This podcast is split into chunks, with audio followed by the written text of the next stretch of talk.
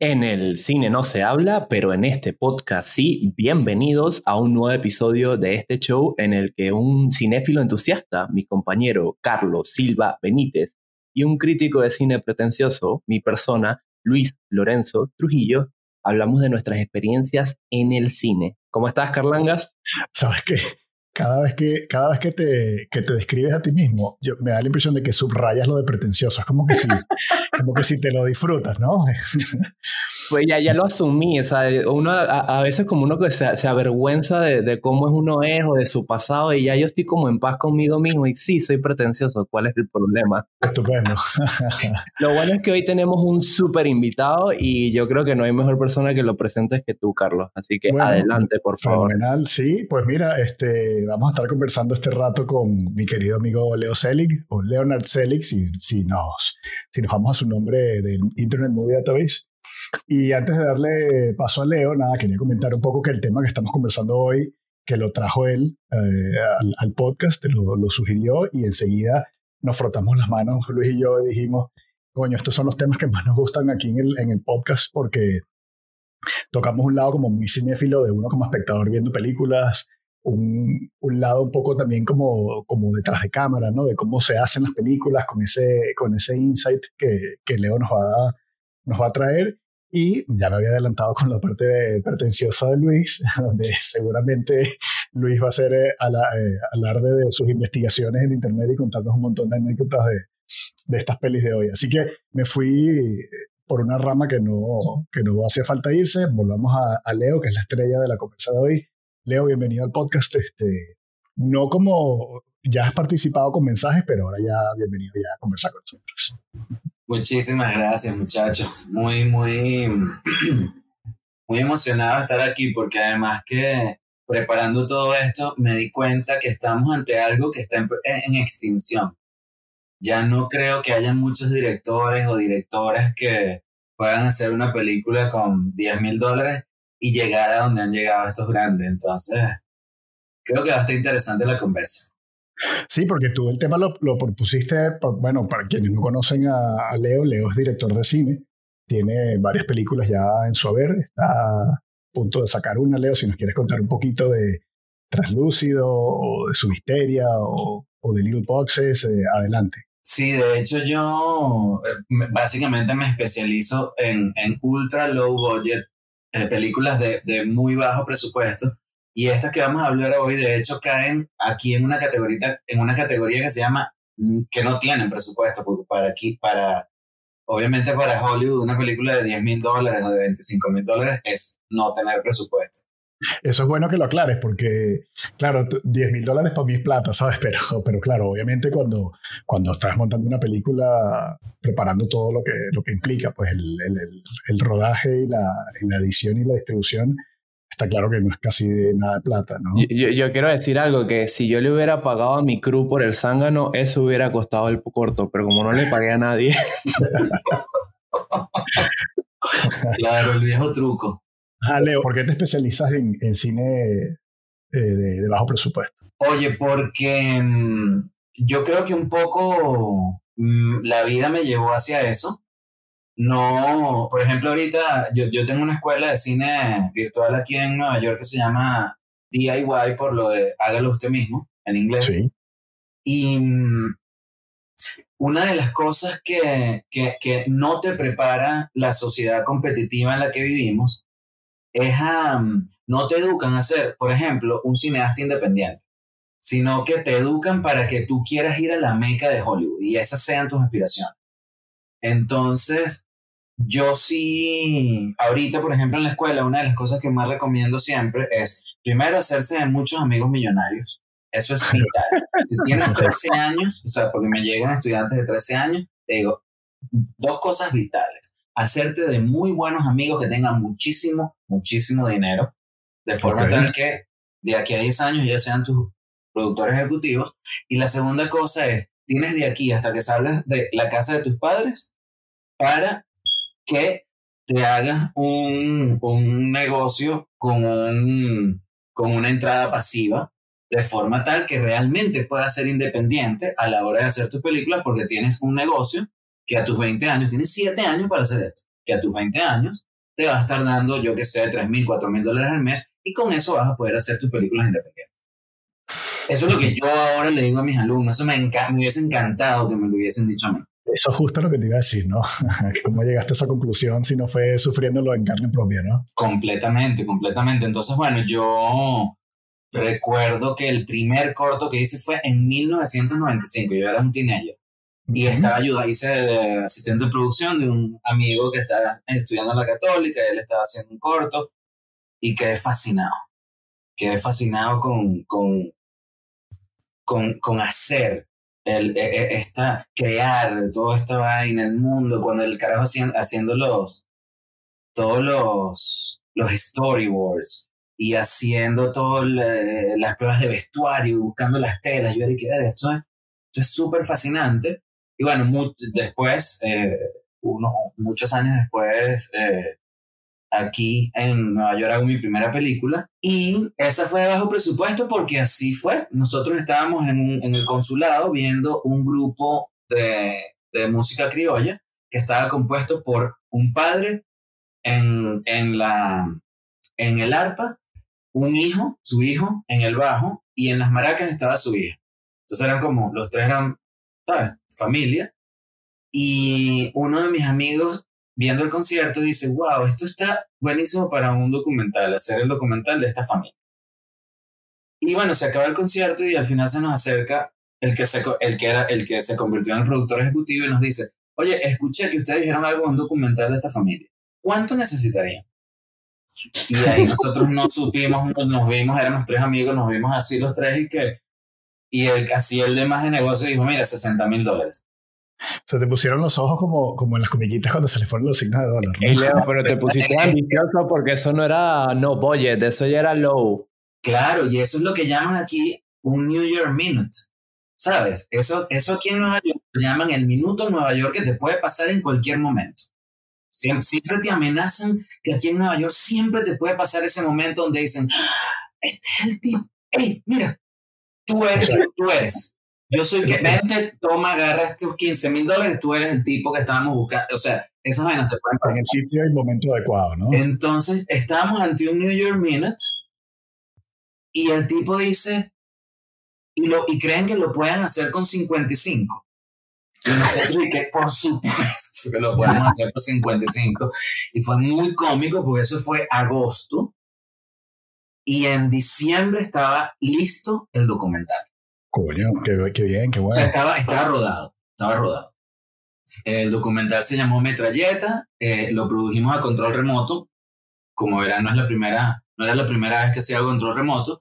Lo dirigió Belén Orsini en Venezuela y mm, bastante bien no fue, realmente. Lo, lo agarró la, la Cinemateca y Amazonia Films para distribuirlo. Entonces, bueno, ese, ese primer film fue de esa, de esa cantidad, ¿no? De 55. Luego mi siguiente película mm, iba a ser una vaina inmensa de un millón de dólares y se, mm, se me cayó una de las actrices al final y los, los inversionistas podían retirar su dinero si eso pasaba y lo hicieron porque justo en ese 2008 eh, venía una de las peores debacles económicas que ha pasado aquí en, aquí en Estados Unidos y eso dio paso a su histeria, que terminó costando 130 mil dólares y que eh, en esa histeria, es la que, la que, filmaron en el, en el metro, ¿no? en el metro, así sí. estilo guerrilla. Sí, esa es la película más guerrilla que yo he hecho y ha sido también la más experimental, porque mm, yo la veo hoy en día y ah, me gustan cosas pero obviamente siento que había una búsqueda en mí, que, hubo cosas que se me fueron un poco de las manos, que, que era muy pretencioso como Luis. Este, pero bueno, fue una, fue una excelente, fue una excelente transición, fue una excelente película transición. Y ahí yo no levanté el dinero, ahí me conseguí un productor ejecutivo que se enamoró de la idea del proyecto y él fue el que consiguió el dinero. Ahora, déjenme decirles algo que ni Carlos sabe.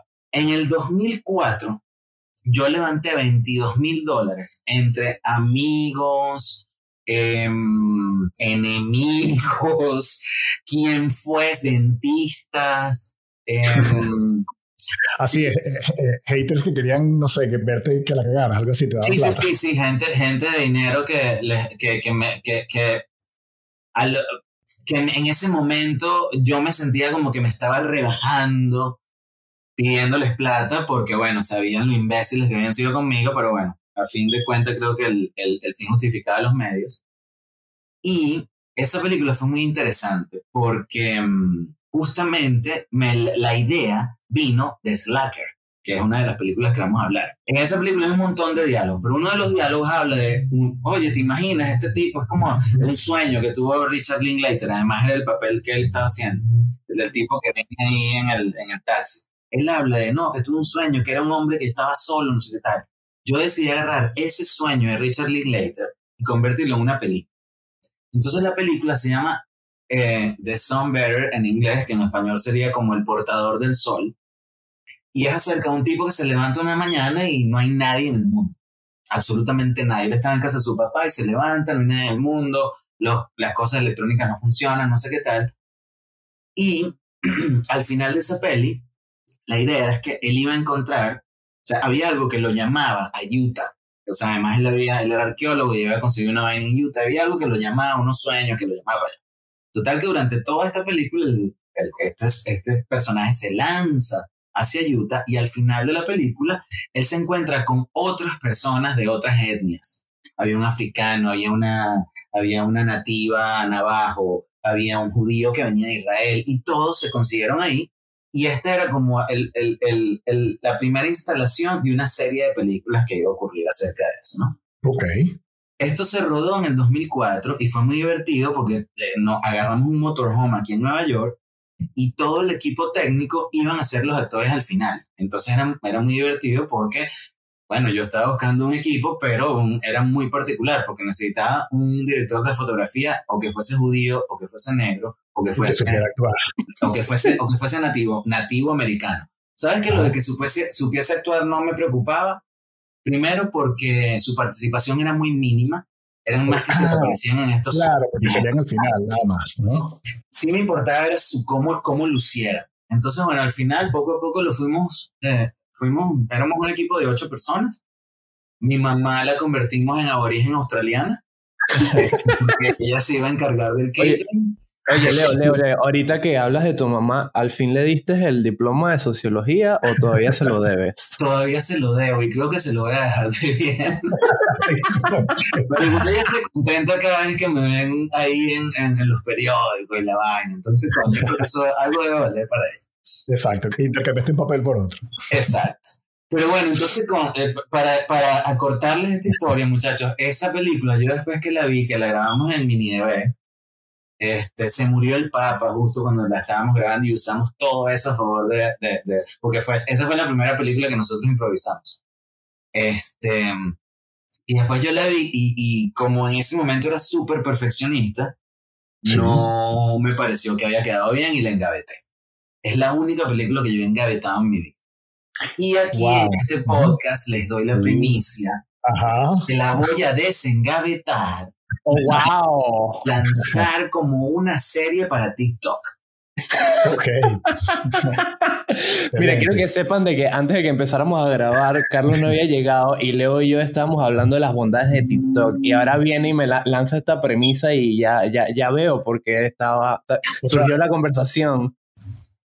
Sí, sí, sí. Entonces, bueno, claro, entonces la vida me ha llevado un poco hacia trabajar en, con bajo presupuesto. Yo, yo me acuerdo que Subisteria, la idea de Subisteria, que no es otra que hay unos, hay, unos, hay unos pasajeros en el metro y de repente escuchan una explosión, todo les tiembla, eh, los, los carros se separan los unos de los otros, los vagones, y de repente se queda esta, esta gente así como que, ¿qué pasó? O sea, qué está pasando cuando el primero intenta salir para por el túnel a ver qué carajo pasa, se electrocuta, entonces todo el mundo se da cuenta que están ahí atrapados en ese vagón.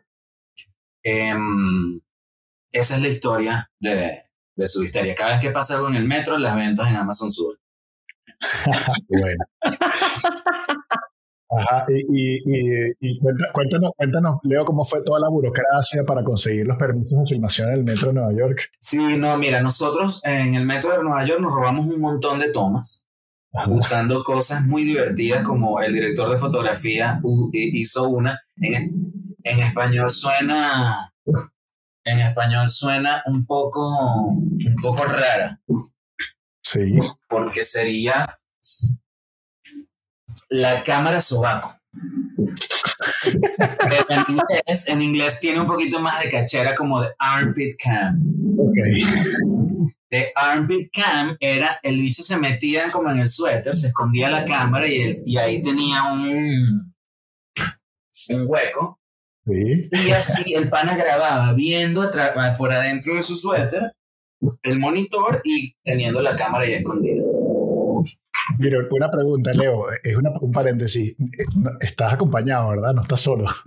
Tengo un perrito aquí que gruñe de vez en cuando. él, opina, ¿no? Sobre lo que estás comentando. Él opina, sí. él le gustaría que tú tuvieras más presupuestos para las películas y no, está, no, no le gusta mucho la cámara sobaco. Sí, no le gustó mucho. Pero bueno, ahí nos robamos cualquier cantidad de tomas, pero el milagro ocurrió, bueno, no el milagro, yo sabía que era lo que iba a pasar, por eso había notado esa idea. Yo una vez haciendo un comercial llegué a la a esta locación que es una es una es una escuela de bomberos aquí en Nueva York. Y en esa escuela de bomberos hay un, un simulador del metro.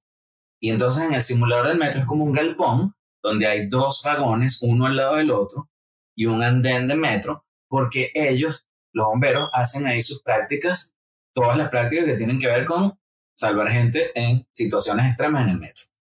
Ok. Yo llego a, este, a, este, a, esta, a esta locación que son, o sea, son vagones, todo estaba perfectamente a la, a la, o sea, la, por ejemplo, el, el, el, espacio que había entre la entrada del metro y el andén es exactamente el, el, espacio oficial que hay, o sea, todo era perfecto como un metro. Okay. Entonces, pues resulta ser que eso se podía alquilar y eso se puede alquilar por un precio que en aquel entonces, o sea, por todo lo que nosotros lo íbamos a necesitar, eran como 15 mil dólares. O sea, podríamos alquilar todo eso por 10 días, de 6 de la, era de 3 de la tarde a 11 de la noche, era lo, eran, no, no, ese era el horario que nos daban. Y nos costó como 15 mil dólares eh, eh, alquilar esa locación, pero valió toda la pena. Qué bueno, qué bueno. Entonces, bueno, ya con esa peli eh, hice yo mi, incursión en Hollywood porque había un ejecutivo allá que le pareció una buena idea para convertirla en una serie limitada. Y la idea que él quería hacer era el mismo, la misma idea, pero era un, cada episodio era un vagón diferente. Lo que le había pasado a cada una de la gente, los, los, los vagones del metro de Nueva York tienen 10 carros cada uno. Entonces era perfecto 10 episodios. Ok. Entonces nos fuimos para Hollywood y eh, descubrí algo horripilante. No tenía, no tenía lo que se necesitaba para estar en Hollywood. O sea, yo no, no tenía la personalidad adecuada para estar en Hollywood, porque en ese momento tenías que ser un tipo muy particular, con unos con una ética y unos valores bastante fluidos y flexibles. Y me encontré pensando en cambiar de carrera otra vez porque había llegado a la meca y no me había gustado. Claro, tuviste ahí un, como una mini crisis, ¿no? De, existencial. Sí, fue horrible porque, porque de verdad es que me pareció, en Los Ángeles me pareció todo demasiado acartonado. No me, estuve por allá como cinco meses y yo nunca he estado, pero era, era primera vez que ibas. O por lo menos primera, era la primera vez que iba. bueno, o sea, la primera vez que iba en ese sentido, porque yo estudié en la American Film Institute por tres meses un curso de guion allá y conocí la Los Ángeles Estudiantes. Pero en Los Ángeles Estudiantes, o sea, yo no tenía nada de dinero y casi no hacían nada. Salvo comer ramen, eh, en el, en el campus y, y, y tratar de score something. Y, tratar de conseguir amigos millonarios, ¿no? Exacto. pero, pero realmente así en onda como, como ya un profesional a, a, conocer el Hollywood Town y todo eso, me pareció que todo era muy falso, me pareció que la gente te metía puñaladas traperas, me mm. pareció que nadie tenía ningún, ni un ápice de respeto por la verdad. Entonces fue como que, wow, ok, no, esto no me va a servir. Y me volví a Nueva York y, y paré de hacer películas por cinco años y después no pude porque, bueno, hay cosas que te, hay cosas que te superan. Claro, al final tienes claro que, bueno, pasas el shock, me imagino, ¿no? De, de, de llevarte esa sorpresa, que no tiene que haber sido fácil, pero, pero ya sabemos que el cine se hace de cualquier lado del mundo, ¿no? Así que básicamente volviste a conectar, ¿no? Con tu pasión. Sí, y es que yo creo que yo, o sea, tal vez cuando era más joven me parecía arrogante decirlo, pero ahora que tengo casi 50, yo creo que ya puedo decir con perfecto conocimiento que yo soy, yo, yo soy un cuentacuento, o sea, eso es lo que yo más soy. Entonces, claro, cuando, cuando quise hacer esta película, que esta película es translúcida, resultó que, que yo tenía tal rebeldía que dije, la voy a hacer como a mí me dé la gana, como yo quiera, y la voy a hacer solo. Ese va a ser, eh, o sea, ese va a ser mi statement, ese va a ser mi mensaje, que yo, en, en rebeldía con el sistema de Hollywood, voy a hacer una película unipersonal y va a ser un peliculón. Y bueno, okay. me armé así toda esta historia. Es la misma historia de Translúcido, solo que yo la quería hacer solo. Y me, me vi con amigos que me, que me enseñaron artefactos para yo poder mover la cámara solo y no sé qué tal. Yo hice un, hice un trailer que se los voy a pasar, muchachos, para que se rían un rato. Este, el trailer de Translucio, yo solo. Que cuando yo corté ese trailer y lo vi, fue que yo dije, no, vale, chamo, el, el cine es un arte colaborativo y crece en colaboración y esto de serlo solo no tiene sentido. Y ahí fue cuando dije, bueno, me voy a embarcar otra vez entonces en hacer la idea de hacer otra peli y tal. Y, la hice con 60 mil dólares y esa fue la peli que me cambió toda la vida, porque antes de esa peli yo era un tipo que trabajaba en mercadeo y que como hobby hacía películas con la esperanza de que algún día tal vez pudiese vivir de esas películas. Y gracias a Translúcido, eh, pues me convertí en una persona que a sus 40 años iba a intentar hacer la vida de un productor de cine full time. Y bueno, sigo en eso, muchachos, la pandemia no ayudó. bueno, o sea, me, me, contenta mucho escucharlo. No, no, bueno, obviamente no lo de la pandemia, pero quiero decir eh, que estés en este punto porque realmente tú has sido cineasta toda la vida, o, por lo menos yo te conozco hace, bueno, años incontables, ¿no? Este, otra cosa es eso que tú dices, o sea, una cosa es hacerlo y uno visualizarse, proyectarse, hacer las cosas, y otro es poder pagar las facturas con este trabajo, ¿no? Pero, pero es, es, muy bonito que finalmente estés en ese punto, así que brutal, brutal lo que nos estás contando. No, y, fue, y, fue, y, y, a ver, es, es, mi pequeña historia, pero es la mía. Eh, yo jamás esperé que Translucio la fuesen a escoger para los Goya, eh, sobre todo porque Sebastián Gutiérrez, que es el cineasta de Hollywood de Ecuador, ese año tenía película. Entonces ya yo sabía que no, yo no tenía, o sea, que nosotros no teníamos ningún chance, porque la, la, la, calidad de las películas de Sebastián Gutiérrez no se compara. Pero en Ecuador hacen lo mismo que en Venezuela y eso nos, y eso nos, eso nos ayuda a nosotros. Que como son bastante empáticos, entonces mandaron una al Oscar y otra a los Goya como que la que, la que y, y, está bien que lo hagan así, porque la película de, obviamente la película de Sebastián tenía un presupuesto como de 4 millones y medio de dólares, y esa película tal vez sí tenía los inversionistas que pueden invertir 250, 300 mil dólares en una campaña para Oscar. En nuestro caso, éramos una película mucho más chiquita, pero que había enternecido y llegado a muchos, muchos ecuatorianos a tal forma que, bueno, eso nos, nos, nos dan esa candidatura. Sí. Y cuando llegamos a España, para mi sorpresa, no conseguimos la... O sea, la candidatura es una cosa porque en, en los premios Goya hay una nominación a Mejor Película Latinoamericana. Entonces cada país de Latinoamérica manda una candidata. la candidata de Ecuador era translúcido. Y luego tú vas y haces campaña, campaña dura y ruda para que los académicos tomen en consideración tu película y en base a eso ellos pues te dan un, escogen cuatro nominadas y pues, te ganan el premio, buenísimo. ¿Qué pasa? Cuando nosotros llegamos, ya, ya, ya nos dijeron, mira, hay dos películas, una que eh, Almodóvar es productor ejecutivo y la chilena que yo no sé quiéncito está metido, esas dos seguro van a estar. Así que aquí están compitiendo por dos pies, dos, dos plazas nada más. Y, y bueno, y, y, sí se gasta mucho dinero. De hecho, gracias al, a la Cámara de Comercio de Ecuador que nos dio como 20 mil euros para la campaña, nosotros pudimos cumplir con una serie de requisitos que hay que hacer, como por ejemplo tienes que tienes, los académicos van a la Academia de Artes y Ciencias de Madrid a ver tu película. Entonces tú eso lo pagas y vale como mil euros. Y, y van 11 académicos. Entonces tienes que hacerlo varias veces para que 50 académicos la vean. Pero tienes que pagar la, la proyección en la academia. Pagas como, el alquiler del teatro. Como el espacio, ¿no? Como el alquiler del teatro. Y luego haces lobby para que, para que vayan a ver la película, ¿no? Haces y rudo y duro como todos los premios. Olvídate que, que, que, eso de los premios es porque la película es buena o no. Es. Ya sabemos por qué Coda terminó, terminó ganando el Oscar a Mejor Película el fin de semana pasado.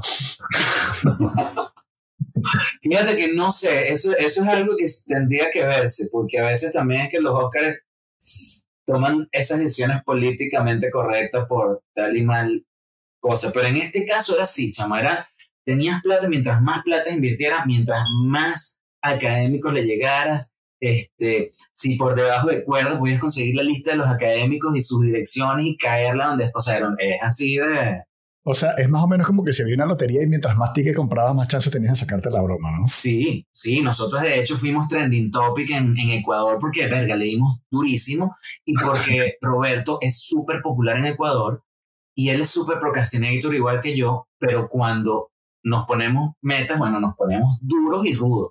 Chamo, y ahí le dimos. Entonces, ¿qué pasó? Roberto, el, el guionista con el que escribió contigo, ¿no? Sí, eh, bueno, sí, porque la película, o sea, yo escribí toda la historia, pero todos los diálogos salieron de su boca improvisados por él. Ok. Este, y bueno, y terminó siendo productor de la peli y metido hasta el cuello conmigo y hoy en día eh, socios de la, de la, de la compañía de, de desarrollo, ¿no? Eh, okay. Pero, entonces, ¿qué pasó? Que sí, muchos académicos vieron mi película, incluyendo Almodóvar, y me dijeron, usted tiene que dedicarse de lleno a hacer películas como esta y a producir películas como esta porque estos son el tipo de películas que se necesitan. Y yo me quedaba así, o sea, me lo dijeron varias veces. Qué bueno. O sea, un vicepresidente de un banco me dijo, ¿cuánto fue que te costó? Yo le dije 60 mil y se sacó la tarjeta así, ni siquiera todavía me lo habían presentado. Se sacó la tarjeta así y me, me dio su tarjeta y me dijo, toma, para la próxima me llamas. Lo llamé y nunca me respondió la llamada, obviamente.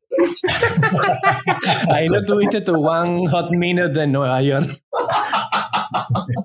Porque este fue un, minuto madrileño. sí, sí se estaba, estaba, pasado de copas y, y, y, se emocionó, pero después dijo, no, no, no, no tengo 60 mil dólares. Eso es una inversión de alto riesgo que no vale la pena. Claro. Pero bueno, y con eso me vine a Nueva York, muchachos, y así empecé, y empecé con la escuela, y, y, y ahora estoy, o sea, como he, ya he trabajado con varios alumnos que han hecho películas con 3.600 dólares, con 10.000 dólares, con 200.000 dólares, ya como que, verga, me sé muy bien el camino de cómo hacer una película con muy, muy pocos eh, recursos. Entonces fue fascinante ver todo esto, o sea, lo que hizo Razorhead, o sea, lo que hizo David Lynch, si quieren, para ya entrar en, en, en, en materia, me había olvidado algo.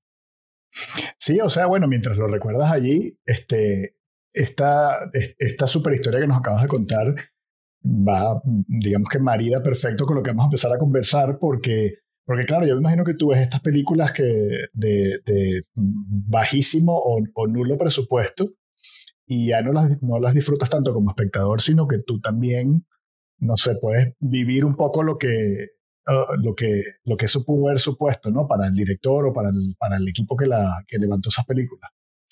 Como, como ver, como, como, como, como leer entre líneas, ¿no? Como, como verle, coño, no las costuras, sino como, eh, como las tripas, pues, de, la, de, de, lo que es la película. Sí, definitivamente fue, fue muy interesante volverlas a ver Yo casi que una que la estudié y todo fue Following y tenía como seis años que no la veía. Eh, y Razorhead, recuerdo que la vi, eh, la primera vez que la vi fue en los 90 y la aborrecí por completo, no entendí absolutamente nada de nada. Em, y luego, años más tarde, la vi en la escuela de cine con un profesor guiándome y diciéndome, no la juzgues, siéntela. Así, yo le decía, pero es que, y el tipo, no la juzgues, siéntela. Y, dije, ok, sí, porque sí, sí, de verdad que sí me, me, me crispa un poco y y si me, se me revuelve el estómago. ¿Y cómo hicieron el puto bebé? O sea, eso es lo que yo me carcomí en 1977. Yo no me quiero imaginar este tipo lo que hizo. O sea, yo, yo veía la vaina y yo decía, este tipo agarró un cuerpo de algo y esto es lo que está, ese actor, ese actor está, ¡ah! me da mucho, o sea, yo no sé, yo no sé, todavía no sé cómo hizo el bebé, pero guácala aguántalo ahí, aguántalo ahí. Luis, ¿por qué no nos echas un repaso para quienes no están familiarizados con, con esta debut de David Lynch? Claro, primero que todo decir que Eraserhead o en español Cabeza Borradora es el, la ópera prima de David Lynch y les leo la sinopsis. Henry Spencer, un joven depresivo y asustadizo, sufre desde pequeño unas extrañas pesadillas de las que intenta liberarse a través de su imaginación. Un día, su amiga Mari lo invita a cenar a casa. Se entera entonces de que ha sido padre de un bebé prematuro y no humano. Mari y el extraño, el extraño bebé se instalan en casa de Henry, donde un escenario iluminado tras el radiador muestra la presencia de una mujer. Es decir, esta vaina no tiene ni son ni ton, ningún tipo de lógica. Y como muy bien le recomendó el profesor a Leo, más que entenderla hay que sentirla. Y yo lo que sentí fue unas ganas infinitas de no querer ser padre nunca. Bienvenido al club. Sí, sí, yo creo que esa es una película para, para, no sé, para mediar un poco la sobrepoblación. Pero bueno, poniéndonos serios con, con, con Eraserhead. Eh, bueno, me faltaba comentar, yo la volví a ver también ahora para, para el podcast y, yo creo que la, la, vi por primera vez cuando estaba estudiando en la universidad por, por aquello de tener acceso pues, a un montón de películas que no necesariamente estaban en los videoclubes de aquella época. Y me pasó algo parecido con Leo, pero a mí, o sea, como que me gustó, no me gustó. Es decir, no me atreví a recomendarla a nadie, tampoco tenía ganas de volver a verla, pero no sentía que había perdido el tiempo, porque me había quedado como que la película se había quedado conmigo, era como que inolvidable. Y Razor es una película que yo creo que mucha gente tiene, por lo menos el póster, ¿no? Y la, la imagen, el close-up de, del protagonista con el pelo así como la novia de Frankenstein. Es como una imagen muy típica del cine, ¿no? Como que mucha gente podría mm, saber de qué película estamos hablando, aunque no la haya visto. Pero está claro que, que después que la ves no hay vuelta atrás. Creo que hay algo importante que debía haber dicho, que es que el presupuesto de esta película, ya que estamos hablando de películas de sin presupuesto, fue de 10 mil dólares. Y creo que empezó con la idea de un corto, después eh, David Lynch tenía la idea de hacer una película sobre un jardín y, y unas plantas que crecen y hacían locura. Y se terminó convirtiendo en Eraserhead porque él estaba estudiando en ese momento en el American Film Institute. Y aunque sus tutores muchas veces quisieron echar el, proyecto para atrás, al final le terminaron dando play y bueno, hizo lo que hizo. Sabes que yo tengo, tengo una información, tengo Intel desde adentro, porque yo estudié ahí, en el American Film Institute.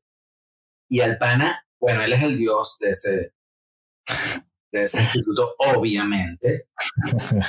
y el cuento es que el, el primero lo becaron, él llegó ahí tarde en su carrera porque creo que, si mal no me acuerdo, el pan estudió como arte en otro lado y hacía animaciones y, entre, con las animaciones dijo, no, lo que me gusta es el cine. Y ya tenía, o sea, ya tenía edad, 25 años y tal, cuando ya no tenía plata para estudiar otra vez, entonces le dan la beca ahí en el AFI y ven que el pana sí definitivamente tiene un talento pero es un poco loco y tal cual lo que tú dijiste. Él presentó un proyecto anterior que la, el board, en la junta de las que decidían qué películas se hacían, porque la AFI tenía un departamento de producción de largometrajes, pero había un como había que pasar por una junta y la junta cuando vio la de la planta esa le dijo, esto ni olvídate, esto nunca va a ocurrir aquí. Yo creo que eso fue una estrategia. Primero presentas la idea más loca y después presentas la segunda y ya te, te la prueban. Claro, porque él se, él se fue a escribir algo más comercial.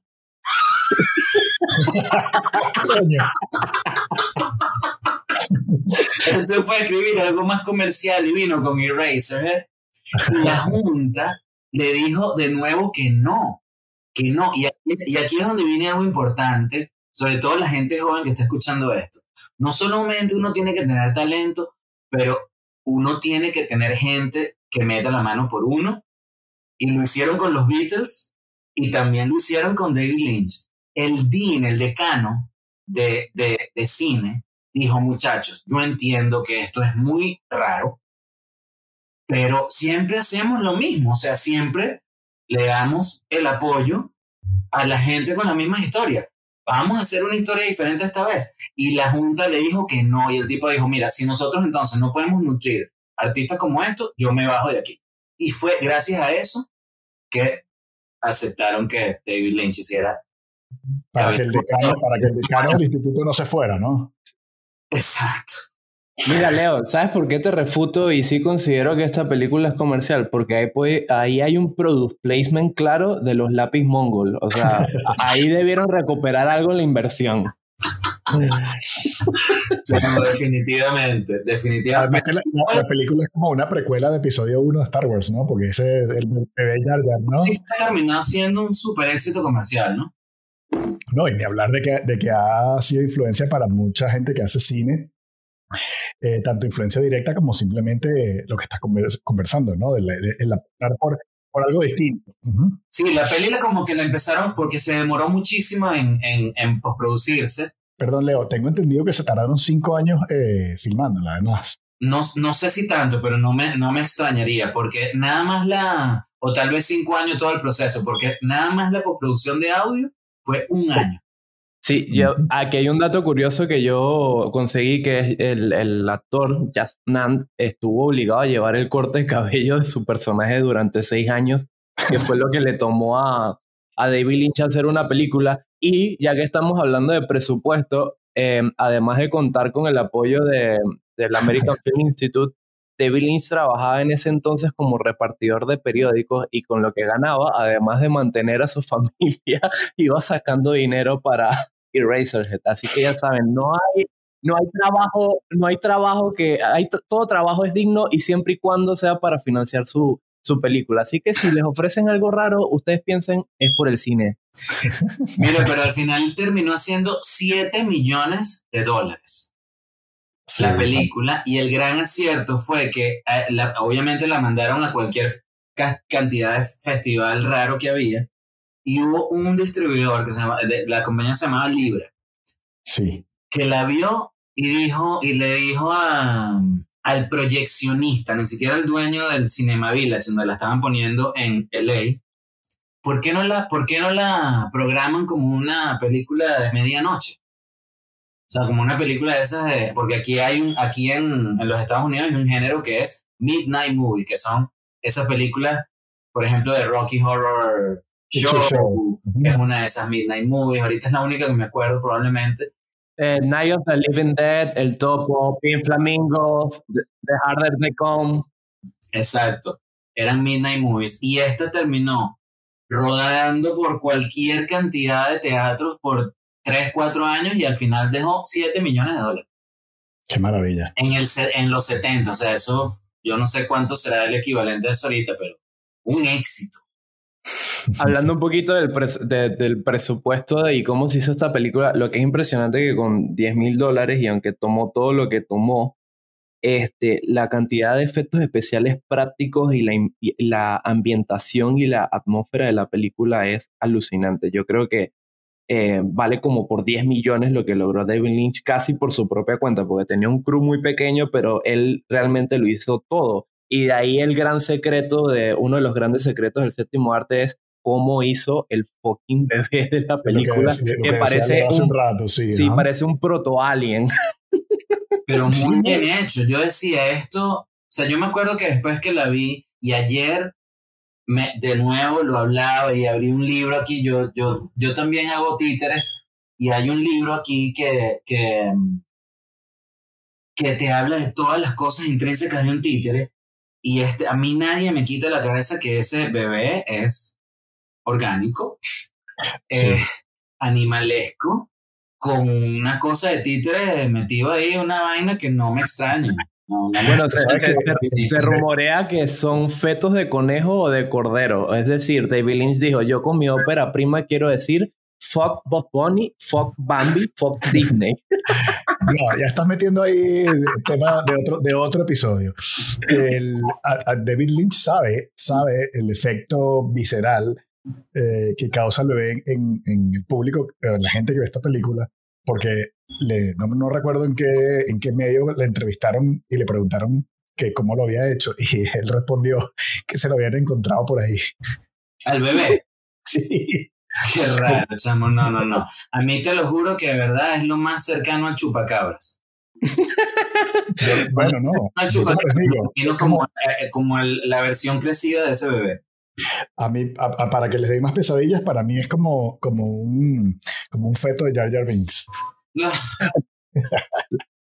a mí lo, lo, lo, impresionante de esta peli es que bueno, se rumorea mucho de que parte de la, de la inspiración de la película, además del, del, tema de infidelidad que ella estaba rondando en la idea anterior que le propuso el American Film Institute, eh, es como esta cuestión de la paternidad. David Lynch está, acababa de nacer su hija y de paso había nacido Samba, o sea, con los pies un poquito hacia adentro y toda como esa presión, creo que ese, ese miedo a, a, a tener un hijo creo que está muy presente en la película, pero de una manera muy, trastornada. Y por eso mi comentario anterior de que, coño, después de verla me, me planteó seriamente lo de ser padre. Válido, pero yo, yo viendo el resto de películas de David Lynch diría que no, que no hay que tomárselo tan literal. O sea, normalmente su cine, como, como le dijo el profesor de Leo, se siente, ¿no? Y es más como una pintura abstracta o, o sea, no tienes, que, no tienes que obsesionarte por seguir la trama y por tratar de entenderlo todo, sino de sentirla, ¿no? Y, y, sin duda es como que la película te hace ver, coño, ¿por qué me está incomodando tanto esto? ¿no? Es una película pausada, aunque, aunque dura poco, dura que como una hora, 20 minutos, no sé, pero, pero es muy intensa, o sea, y uno está como, como al borde, de, no de los nervios, pero sí uno está como muy tenso viéndola todo el tiempo, hay como, como una atmósfera súper eh, claustrofóbica, creo que el, el diseño de sonido también es como un dron de ruido blanco constante durante todo el metraje, lo deja uno extenuado, pero lo vez fascinado. Bueno, a mí un amigo que es artista sonoro me recomendó que la viera con audífonos y yo no había tenido la oportunidad de verla con audífonos hasta anteayer. Y wow. Wow, o yo no sé de verdad. me encantaría ver un behind the scenes un tras cámara de cómo en un año hicieron eso, porque es que no hay un hueco de silencio en ese, en ese diseño sonoro. Ni uno. A mí, yo lo, último que quería comentar de la peli, que aunque se siente como un miedo a la paternidad e inclusive puede rozar la idea del infanticidio, eh, y Razorhead es como padre de muchas películas y por lo menos el mismo Stanley Kubrick eh, confesó en su momento de que era una de sus películas favoritas y fue inspiración de, de Shining, no sé por dónde coño, pero lo, veo venir, pero también películas como... no, no, Luis, esa, esa, esa, esa, sí me la sé. Él, él se la, les proyectaba la película a, a, los actores para que se metieran un poco en la como, en el film. En la pues, de, y también hay, bueno, Pi de Darren Aronofsky también creo que respira mucho de, de, la influencia de esta peli. Entonces es curioso que como con 10 mil dólares este tipo hizo lo que hizo y, y, y, dejó huella. Es la única película de las que vamos a hablar hoy que se hizo en 35 milímetros. Cierto. Y se nota. Y miren, y por darle, por darle un poquito de orden a la conversa, vamos a, ¿qué, les parece si hablamos de cada película? Un par de puntos más ya como cierre. Pensemos, o, o, los dejo a ustedes para que reflexionen, eh, si creen que esta película con más presupuesto hubiese sido mejor. Y si creen que, que esta primera película, que se entiende que se hace, bueno, mientras el director está aprendiendo el oficio, con, con eh, mil obstáculos o retos, eh, si, si, la película muestra el, el, potencial de la futura carrera de, E, en este caso es indudable, o sea, esta ópera prima fue un gran abrebocas, muy raro, muy extraño de lo, de lo que David Lynch no, nos ha dado después. Sobre todo porque su siguiente película creo que está muy hermanada con esta, ¿no? Que es Cabeza de Elefante. El hombre elefante. Sí. Bueno, yo concuerdo. Yo concuerdo. Creo que es, es, una perfecta ópera prima para un director como David Lynch. Es un debut tan brutal que Mel Brooks le dio dinero para ser el hombre elefante. Y luego George Lucas lo, le ofreció dirigir el retorno del Jedi. y, esto me llega, y esto me llega aquí una reflexión, muchachos. Que había muchas drogas en Hollywood en esa época. ¿Ustedes creen que hoy en día un artista como David Lynch saca una película como esta y tendría el mismo apoyo que tuvo David Lynch en 1977? Justifica su respuesta. No, yo creo que no, por, por no sé, como la, la, atmósfera actual de corrección política y, y creo que no se hace ese, ese, esas ideas tan transgresoras y tan, tan cercanas al subconsciente como ahora. Creo que estamos en una época demasiado... demasiada fantasía naif en vez de esta fantasía subversiva que nos, nos acostumbra Lynch en, su, en sus películas y en sus series. A mí me gustaría pensar que, que el estudio A24 apostaría por él, por él. Lo, que, lo que dudo es cómo sería recibida por el público. Sí, ¿no? Ah, porque otra Midnight Movie también fue el topo. ¿Sabes a dónde las mandan aquí? Al MoMA. Ahora si quieres ver algo así, sí. tal cual como una pieza de arte, de arte moderno, te mandan al MoMA. Entonces ves, ves así piezas japonesas experimentales, horroríficas de, de 50 minutos que pudieron haber sido un eraser en, en los 70. Pero bueno, Carlos, es un género que creo que no, porque exploración artística, horror, inconsciente, crear una conversación acerca del factor social de ser papá, o sea, todo eso en una película, creo que no, lo, no se consigue hoy en día así tan facilito. No, no, sin duda es un tesoro que exista, la película. Y yo creo que la única forma de que surgiera era de la forma en que la hizo Lynch. Entonces yo creo que de alguna manera también las limitaciones de, de presupuesto y toda la jodienda del American Film Institute como que permitieron de que esta película fuera posible, porque bajo el escrutinio de un productor y de productores ejecutivos pendientes de la rentabilidad del proyecto, eh, hubieran metido mano en el guion y en la producción y tal vez en las cuestiones más polémicas de la peli como la misma muerte del bichareco este y, y muchas cosas más. Entonces yo creo que de alguna manera, que crees una idea de las que yo sostengo, es muy difícil hacer una película con tan poco presupuesto, pero también creo que te puede dar una libertad absoluta si tienes la técnica, y esto lo comento por la siguiente película que vamos a hablar, ¿no? Que es el, el mariachi. Ah, sí, sí, estupendo. Eh, mejor resumido no lo pude haber dicho yo. Ah, bueno, la premisa del mariachi no es otra que un mariachi. Un mariachi mexicano es, una persona que canta en tabernas, así en el, más puro y simple sentido de lo que es un mariachi. Y este, bueno, yo, yo pudiese decir que el mariachi es como una película de acción de enredos, porque el mariachi llega a este pueblo, Ciudad Cuña, y mm, él está buscando trabajo y lo único que tiene es su guitarra.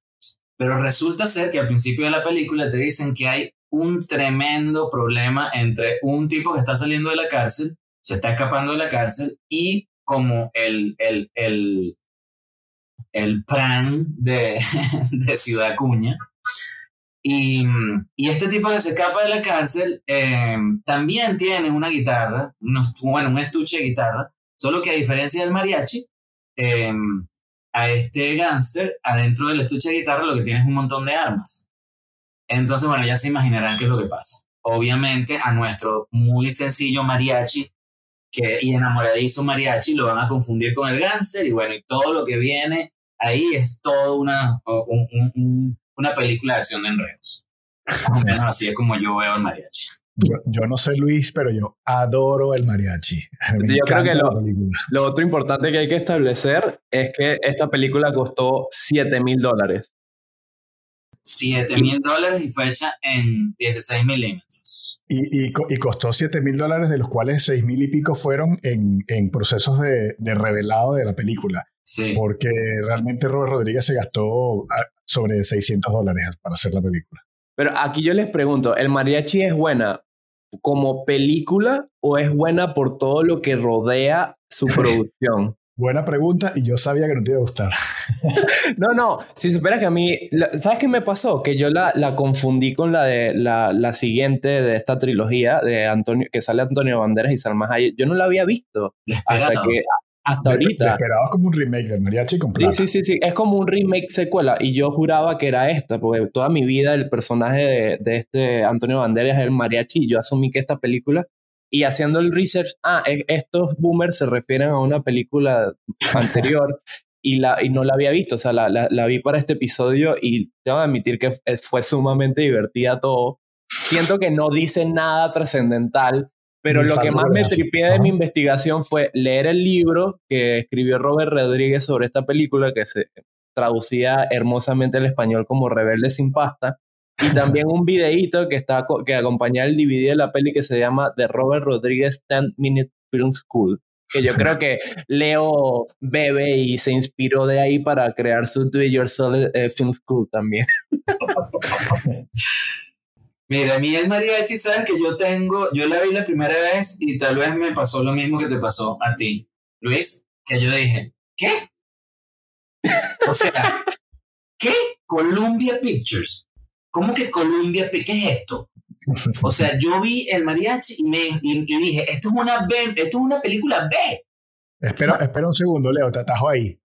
Eh, yo creo que es importante también recordar que el mariachi llegó con mucha, mucho ruido promocional. Muchísimo. Después de, haber, después de haber triunfado en Sundance. Sundance. Cuando a nosotros nos llegó a Latinoamérica, era una película mmm, que habían hablado mucho, que habían clase mundial. que había recibido críticas súper positivas, que, que, había convertido a Robert Rodríguez en una estrella de rock de, de, Hollywood. O sea, entonces, claro, contextualizo eso porque cuando uno se sienta frente a la película la primera vez, uno más o menos espera que te vaya a cambiar la vida, ¿no?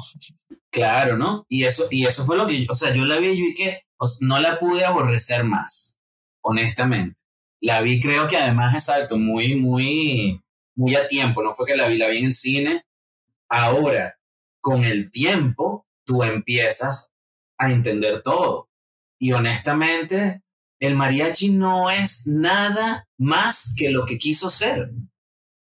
El mariachi no es nada más que lo que quiso ser. Y lo que quiso ser es una película de acción que hago con mis panas en este pueblo y vendo los DVDs. En, o sea, meto los DVDs en la maleta del carro, me voy por todos los pueblos a vender mi película.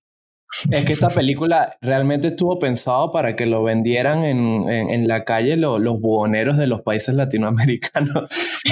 Porque realmente la idea original de Robert Rodríguez era hacer una película para el formato doméstico y toda la investigación que él hizo, porque estaba en la escuela de cine, es cómo hago esta peli para que vaya al formato doméstico y lo vendan en los videoclubs y se consiguió con su minuto de fama neoyorquino que, que, que, llevó que se convirtiera en el fenómeno que se convirtió, ¿no? Pero es muy loco lo que pasó alrededor de esta peli. Yo les cuento que para mí es una de mis pelis fundacionales, o sea, es de las películas que más me ha, que me ha marcado a nivel personal y profesional como, como fuente inagotable de inspiración.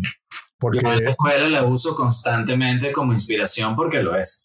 Porque a mí me gusta mucho siempre como eh, llover sobre mojado con, con, la diferenciación entre ambición y pretensión.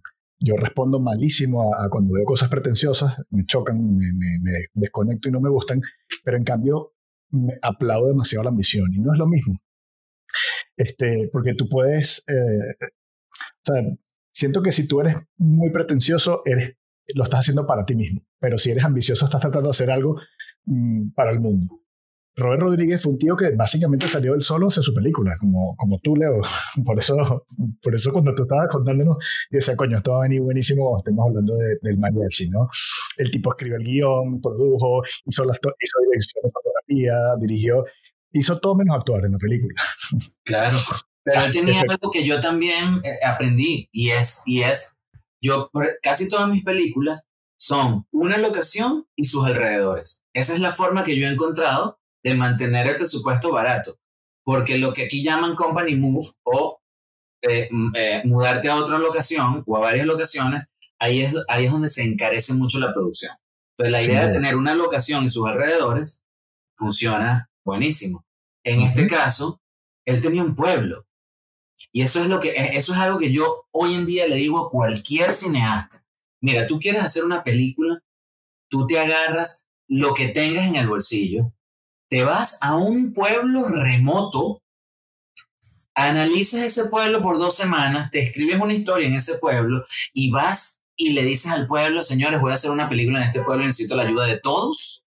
Y no hay cosa más agradable, la mejor cosa que me pasó en la vida, lo único divertido que ha pasado en este pueblo. O sea, esas son la cantidad de cosas que, que la gente va a decir. Sí, porque si, si además el, el, el, alcalde o quien esté gobernando tiene un dedo de frente, sabe que eso va a ser eh, turismo después, con lo cual... Claro, y la gente te da comida gratis aquí por aquí, y la gente te ayuda con no sé qué tal, y cuando dices quién te, aparece el, el, el, en el mariachi, esa escena del autobús, la, la mejor lograda de, de, de, cuando se tira y cae en el autobús y el autobús se lo lleva. Eso... o sea, eso es digno porque ahí es donde vamos. O sea, la película, si Luis, tú la, si la ves fuera completamente de contexto y te la ponen al lado de una película normal de Hollywood, tú dices, esta película es mala. Pero cuando tú analizas dos cosas, el montaje es montaje, el montaje es top uno. O sea, el montaje del mariachi es un montaje que lo que, bueno, para mí lo mejor que tiene Robert Rodríguez es su sensibilidad de montar. Y para mí es un montador súper top. Entonces el montaje está súper bien y chamo la producción. Y en cuanto a la producción no me estoy refiriendo a la factura, sino a todo lo que se tuvo que resolver en esa película para que todo lo que nosotros vimos pasara. Bueno, es como él dice, ¿no? o sea, como Robert Rodríguez dice, dice, yo en esa época tenía una guitarra, tenía una tortuga mascota, lo metí todo en la película. Claro, y lo, interesante es que a mí en mi investigación lo que más me fascinaba era buscar cómo se financiaban estas películas. Y lo ah, más gracioso de todo esto es que en el libro que se llama eh, Rebelde sin pasta, eh, Robert Rodríguez cuenta de que se tuvo que inscribir en estos eh, estudios médicos que son tan comunes en Estados Unidos, pero sobre todo en uno que duraba en un mes y donde estaba encerrado y tenía que comer muy saludable y olvidarse de fumar y tomar alcohol y qué sé yo. Y aprovechó eso para no solo financiar su película con lo que le iban a pagar, que era como 3 mil dólares, sino también de residencia de guion para escribir el guion mientras estaba ese mes encerrado porque no podía salir. Y ahí es donde conoció al que termina siendo el villano de la película y desarrolló muchas de las ideas porque él realmente solo tenía una imagen, que es un mariachi que entraba buscando eh, trabajo en un bar. El dueño del bar le dice, ya yo tengo una banda completa y sale un tipo con un sintetizador haciendo todo lo que hace una banda. El man entiende la indirecta, se va. Inmediatamente entra el, villano que se llama Moco con una maleta de una guitarra y la abre y empieza a disparar a todos los malos que está ahí. Eso era lo único que él tenía y él empezó a desarrollar la película a partir de eso y no sé, a mí leer el libro me fascinó. Dura, son 26 páginas, está escrito de una manera que te lo lees en media hora o menos, pero unas anécdotas ahí increíbles, sobre todo para el que le interesa producir cine, ¿no? No, sin duda, sin duda. O sea, la película, yo sí les reconozco que mientras más sabes de cómo se hizo, la disfrutas más. A mí es que las B-movies me encantan. Yo sí, lo he dicho sin ningún tipo de, de vergüenza. Siento que la película, su única pretensión es entretener y es que no tiene un segundo aburrido. O sea, es graciosísima. Las escenas de acción, bueno, se nota un poco presupuesto, pero dejan, no dejan de ser ingeniosas. Tiene un final sorpresivo. Luis, no lo arruines para quienes no hayan visto la peli. Este, pero eh, eh, es curioso. A mí me, me, pareció un, tremendo debut y la verdad es que he sido muy fan de Robert Rodríguez desde entonces. Sí, a mí también me pareció que es una película que, que eso, pues yo como cuando me enteré de cómo había sido concebida, ahí fue cuando me cayó la locha y la entendí. Y ahí fue cuando sí la disfruté y cuando sí me gustó, porque, bueno, o sea, ves que además, hablemos un poquito de las actuaciones. el único señor que sabía algo de actuación es el mariachi. El Gallardo, ¿no? Nuestro protagonista. Sí. Porque él es actor y junto con que él también, él sale como productor. Yo creo que ellos dos al final son los que hicieron que ese proyecto saliera hacia adelante. Sí. Este, todos los demás fueron gente que me imagino que hicieron audiciones en el pueblo y se escogieron los mejores. Pero lo otro es que yo no, no lo tengo tan fresco, tal vez Luis, tú si te leíste el libro lo tengas. Robert Rodríguez trabajaba de montador y entonces la, la, las, le iban quedando cartuchos Aquí se llaman los ends, los, ¿sabes? Cuando en una película antes, una, una, una torta de, de cine, eh, cuando la montabas en el carrete de una película te duraba 10 minutos. Entonces, por ejemplo, el, el, asistente de dirección, cuando se iba a hacer la próxima toma y ya había calculado que la, que la toma estaba durando dos minutos y medio y al carrete ya nada más tenía dos minutos, decía, desmonta ese carrete y monta un carrete nuevo. Entonces esos dos minutos, que son el final de la película, los agarraban los editores y los iban acumulando para hacer ellos sus películas. Creo que Robert Rodríguez hizo algo de eso. Bueno, yo, ese no estoy tan seguro, Leo. Este, bueno, perdón, que le preguntaste a Luis. Luis, ¿tú te sabes esa, si, eh, usó eh, eso? En el libro no, no comenta eso porque más bien su inquietud en, en el momento del libro, que lo escribe más como un diario, es cómo, en qué formato estaban buscando las productoras de películas domésticas de sus máster, el máster es como el, formato madre que tú entregas para que después ellos lo reproduzcan en las copias. Y le preguntaba a los profesores si me recomiendas grabar en, en, digital o si grabo en 35 y después lo paso a digital. Y él como que estaba en esa inquietud y mandaba al amigo a hacer las averiguaciones. Nunca resuelve eso mientras está en el, en el estudio en México, pero sí tenía, en el estudio México, pero sí tenía esa como inquietud de cómo grabar. Y me hace sentido que lo haya hecho así, porque creo que una de las premisas que él tenía, que me parece increíble, y creo que muchos productores de cine deberían eh, aplicar es, era buscar la excusa para no gastar plata a la hora de producir la película. O sea, que su premisa original es no vamos a gastar plata y utilizar lo que tengo cuando usualmente el cine que vemos es muy derrochador, ¿no? O sea, como que busca excusa para gastar dinero. Eso es justo lo que yo quería comentar, que, que, lo que yo sí sabía de cómo él se las ingenió es que, por ejemplo, si estaban rodando una escena y algún actor se equivocaba, daban por bueno lo que estaba hasta ese momento y entonces repetían la toma, pero desde un segundo antes del error. Entonces él tenía muy poco material para editar y lo que, lo que le obligó mentalmente fue como que ir montando la, la película en su cabeza mientras iba filmando. Tratando de, de, o sea, hay un error, hay que repetir la toma, bueno, la hago desde otro lado. Y entonces al final tenía casi que ya la película, o sea, lo que, lo que ves en la película es casi que lo que filmó. Casi que sí, pues editaba en cámara también, porque tenía, una, un, tenía una cámara con dos lentes y uno era un zoom, entonces aprovechaba el lente zoom para hacer eso que comenta Carlos y iba editando en cámara y casi cuando ya tenía el material ya estaba como preeditado. Entonces eso como que ayudaba mucho. Además de que grababa sin sonido, el sonido lo grababa posterior. La verdad que es muy ingenioso todo el proceso, sobre todo para el que le interesa el tema de producción, porque...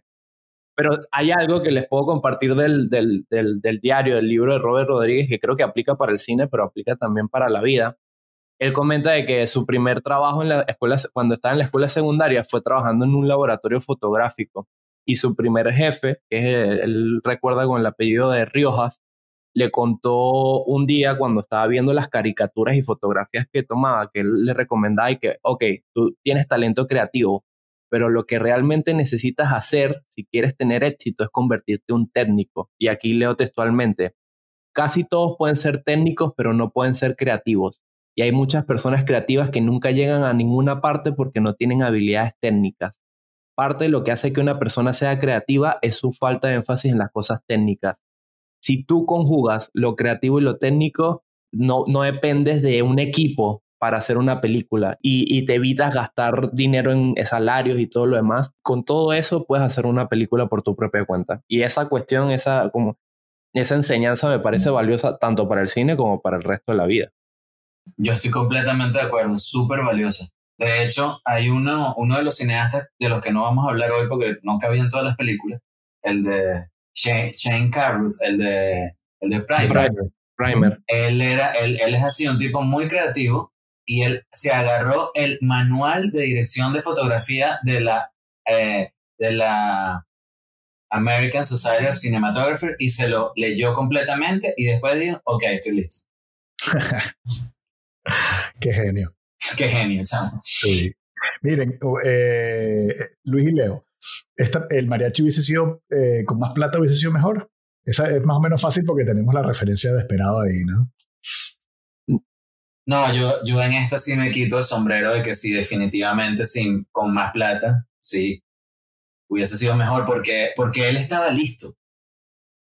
O sea, tú le hubieses dado a Robert Rodríguez más dinero y todo, todo lo que le hubieses dado igual lo hubiese metido en la película y la factura de la película hubiese mejorado. Porque a mí lo que, me, lo que me parece, hoy en día la veo y digo, es una película artesanal. Esas películas hoy en día existen. Este, y, y, por ejemplo, hay, hay, una, una de las mejores películas artesanales que yo he visto, es una, es una venezolana, se llama Una vida y dos mandados. Cuando tú ves esa película por lo que es, tú dices, wow, pana, es una, fue una película hecha para los Andes. Le, le, fue buenísimo. Yo no estoy de acuerdo contigo porque yo siento que, el, que lo artesanal es lo que le da el encanto a la película.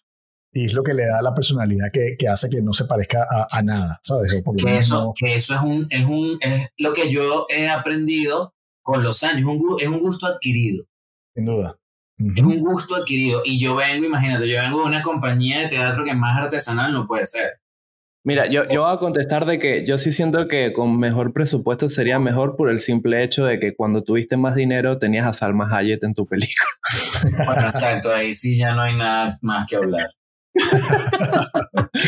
Pero quitando eso, siento que yo creo que mm, esas limitaciones, que es algo que yo también he aprendido con el tiempo, que cuando uno se pone limitaciones, como que pone a volar un poco más la creatividad y, y, lo obliga a uno a ser recursivo, hace que, los productos o lo que sea que tú hagas tenga cierta singularidad. Pasa con Eraserhead y pasa también con el mariachi. De alguna manera yo siento que todas las películas que vamos a comentar eh, salvo una que otra excepción o, ciertos momentos de las mismas películas, eh, son valiosas justamente por las limitaciones que tuvieron y cómo, fueron, cómo las resolvieron sus involucrados, ¿no? Claro. ¿Y ustedes creen, eh, para, para ir cerrando con el mariachi, que Robert Rodríguez se, se, ha superado con otras películas que ha hecho después o, o esta es, si, si, tuvieras que elegir una de él, fuese esta? No, creo que definitivamente sí se ha superado. Luis, Luis está torciendo los ojos por, su lado pretencioso. Yo, siento que Robert Rodríguez es como muy irregular, tiene sus momentos de, de, gran inspiración y otros en que es un me eh, andante, pero sí se ha superado, obviamente, porque por lo menos estuve involucrado con este corto de una película donde también sale Quentin Tarantino for Rooms, la película que hemos comentado un millón de veces de From Dust to Dawn y estuvo ahorita en la serie de Mandalorian y de Boba Fett, o sea que realmente ha hecho cosas valiosas, pero creo que nada, nada, nada, nada, nada supera el mariachi para mí. Bueno, es que definitivamente depende, uno depende de cómo lo veas, ¿no? Porque yo sí creo que es lo más relevante que ha hecho en su carrera definitivamente. Ha sido mariachi. Y es muy bonito tener, o sea, que tu primera película sea lo más relevante que hayas hecho. Eh, vamos a hablar de otro cineasta que definitivamente su película no es lo más relevante, pero en este caso sí. Y lo otro es que hay un poquito de sangre venezolana, porque Elizabeth Avellán, que sale como productora asociada de esa película, esposa de Robert Rodríguez, es venezolana. Ah, mira, el datito. Eh, bueno, yo, el chisme completo, ellos no están casados todavía, pero sigue siendo productora. Ella sigue saliendo en todos los créditos de, de sus películas más recientes. Y, y, sí, yo no sé por qué ella no, no, es, no es más, más conocida, ¿no? Porque además ha trabajado con Tarantino también y, y ha hecho un montón de pelis súper, súper, súper llamativas. ¿Tú la conoces, Leo? La conozco, la conozco y te puedo decir que tenía el temple de Hollywood. Ajá. Ay, coño. Hasta aquí la primera parte de la conversación que tuvimos con Leo Selig sobre cine sin presupuesto. Y los invitamos a darle play a la segunda parte de la conversación en la que Leo nos regala un montón de datos de cómo se bate el cobre fuera de Hollywood Y mientras tanto también puedes seguirnos en redes si aún no lo haces. Estamos en todas como en el cine no se habla. Y como siempre decimos, déjennos sus comentarios, eh, díganos en qué nos equivocamos, en qué metimos la pata, sugiérannos temas para otros episodios o simplemente pues denle like en cualquiera de las plataformas que, bueno, se los agradecemos.